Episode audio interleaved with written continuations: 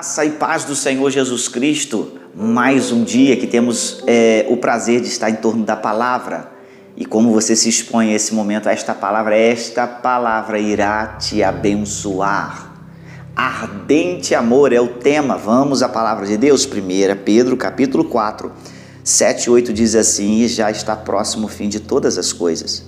Portanto, sede sóbrios e vigiai em oração mas sobretudo tende ardente amor uns para com os outros, porque o amor cobrirá a multidão de pecados. Nós estamos em uma agitação, principalmente nesse tempo de política, nesse tempo em que a propaganda política está aí, nós estamos diante de um grande desafio na nossa nação de eleger o próximo é, líder desta nação. E uma coisa é, nós somos desafiados em amar o próximo nesse momento, por quê?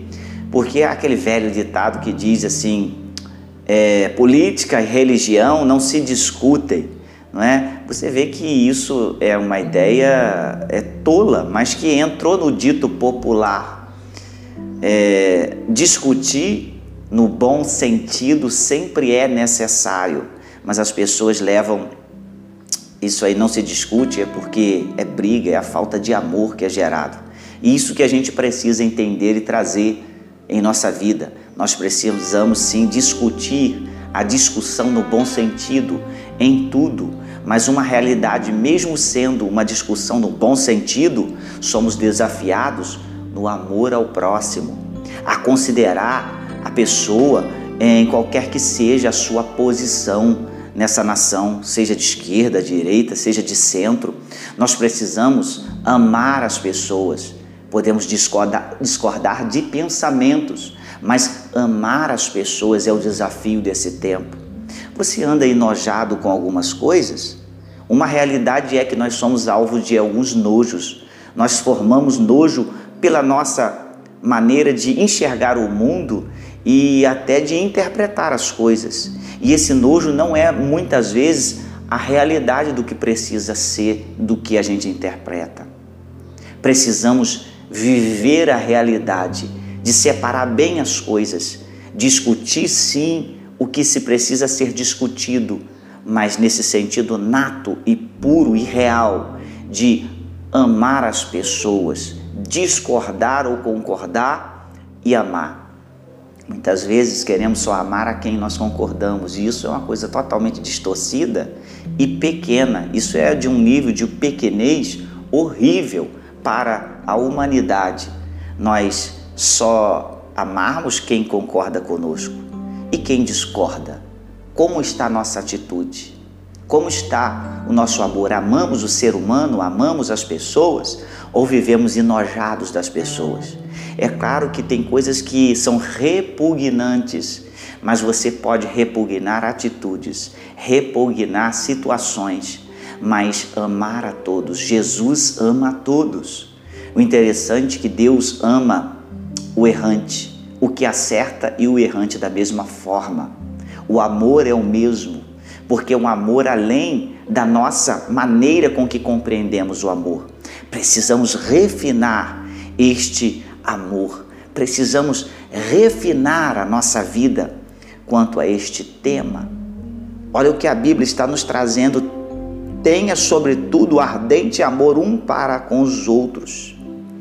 E próximo está o fim, porque a nossa visão precisa ser uma visão não apenas da nossa vida aqui, da política, de quem iremos colocar no poder. Não.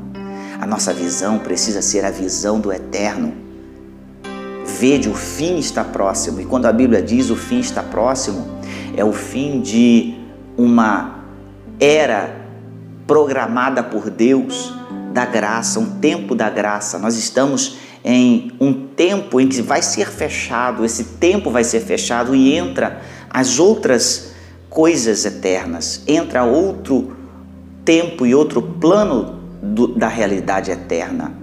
O fim está aqui e uma realidade é que o fim para nós se dá todos os dias, quando um dos nossos parte ou nós mesmos mesmo iremos partir através da morte e do sepultamento.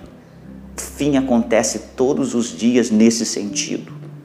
Mas olha, quando a Bíblia diz o fim está próximo, ele está dizendo de que há de cumprir a promessa da vinda do Senhor Jesus e o tempo da graça irá acabar e começar um outro tempo. O tempo da lei acabou, entrou o tempo da graça. Jesus veio e instaurou esse novo tempo. E veio o fim do tempo da lei. Jesus não veio para eliminar, mas veio para colocar uma transição no fim de um modelo de sacerdócio para outro modelo de um sacerdócio eterno, que é Jesus. Não segundo a ordem arônica do tempo da lei, mas olha só, ele põe fim a isso e traz um novo sacerdócio, traz um novo tempo. Se houve fim daquele sacerdócio arônico e entrou a ordem do novo sacerdote, que é antes de Arão, que é comparado a Melquisedeque, isso é um outro estudo, um outro tema, mas é uma realidade que a Bíblia nos traz isso. Alguém que era Melquisedeque, um sacerdote que não tinha genealogia, não sabia dos seus pais, a Bíblia não diz respeito a isso e ele simboliza o sacerdócio de Cristo Jesus, que vem após esse sacerdócio de Arão. E aí Jesus instaura, põe fim ao tempo desse da lei e traz a nova lei, a lei do amor. E nós vivemos isso, mas também haverá o tempo desta graça e deste amor que a, o, o, o serviço que o Senhor fez sobre a cruz do Calvário, o amor que ele derramou sobre a cruz do Calvário a, é, a nosso favor, essa graça, esse tempo, ele está no fim, vai acabar e entrará outro tempo da eternidade. Então estejamos atentos. Próximo está o fim, mas tem de amor, ardente amor um para com os outros. Precisamos desenvolver este amor às pessoas, amar as pessoas independente de sua situação, de sua religião, independente de sua maneira de viver, independente do seu credo, independente da sua cor, independente da sua decisão política. E isso é uma madureza pelo que nós precisamos desenvolver a cada dia. E eu te chamo a esse entendimento. Ainda que você discuta sim religião, discuta sim política, discuta sim futebol, mas não brigue por isso. Discorde, mas procure amar. É o nosso desafio nesse tempo do fim. Vamos amar como Jesus amou Vamos vencer, vamos amadurecer nisto.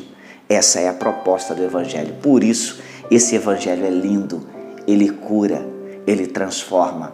Quando nós desafiamos a nós mesmos, nesses desafios que a Bíblia traz, de amar, embora discordando de pensamentos, amando pessoas, entendendo que as pessoas têm o seu valor e é nesse tempo que nós precisamos muito principalmente agora, nesse tempo da decisão daquele que nós iremos escolher para estar governando a nossa nação. Que Deus abençoe o seu coração, nos oriente em tudo e que os valores de Deus e os valores da família, da palavra de Deus estejam de pé diante de nós pelas nossas decisões. Que Deus abençoe o seu coração e até o próximo momento de estarmos juntos.